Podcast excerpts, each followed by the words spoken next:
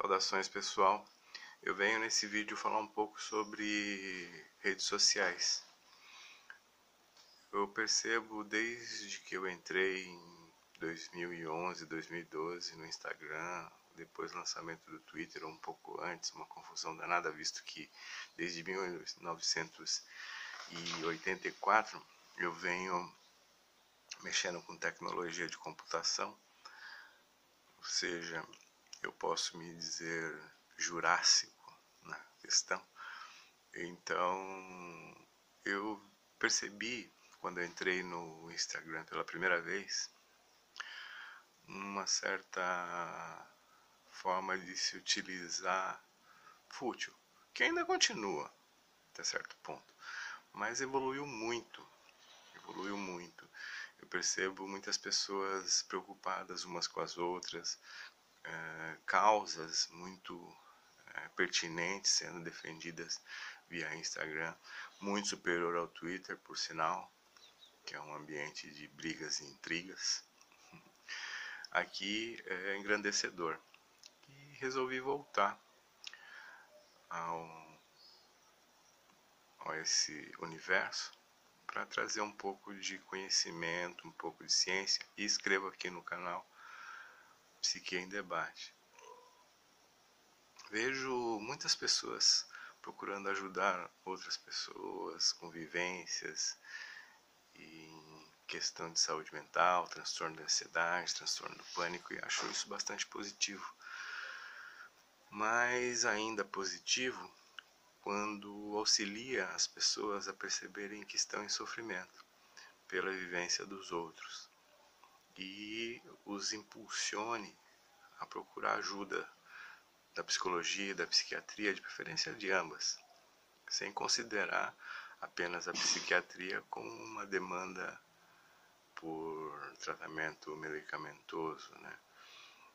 mas por um tratamento humanizado, de acordo com o diagnóstico que todo mundo espera quando sente algo que a faz sofrer, que faz a pessoa sofrer. Né? E, mas é importante perceber que a questão de sintomas ela generaliza um pouco a visão do tratamento. O tratamento é individualizado. O que deu certo para uma pessoa pode não dar certo para outra.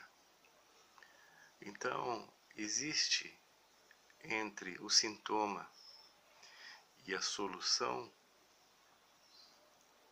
o cliente ou o paciente, que é exclusivo. Então, nem sempre o que dá resultado para uma pessoa dá resultado para outra.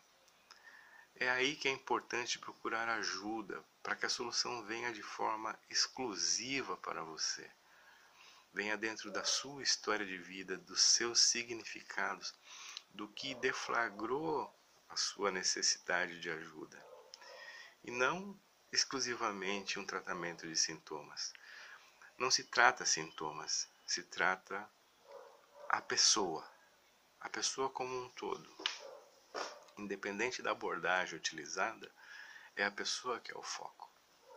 Então, eu recomendo que continuem buscando as informações, continuem buscando conhecimento de sintomas, conhecimento de vivências de outras pessoas que passaram pelas emoções e sentimentos que talvez você esteja se afligindo, mas acima de tudo, procure ajuda especializada para você, de forma que a solução seja personalizada, subjetiva, de acordo com a sua necessidade, de acordo com o que você é, com seus significados, com as suas ocorrências, com a pessoa especial que é você, única e exclusiva.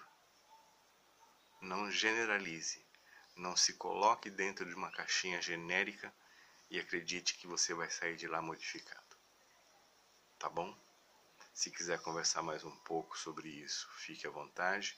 Meu celular está aí, é só me chamar no WhatsApp que a gente amplia essa discussão. Muito obrigado, um Forte abraço a todos.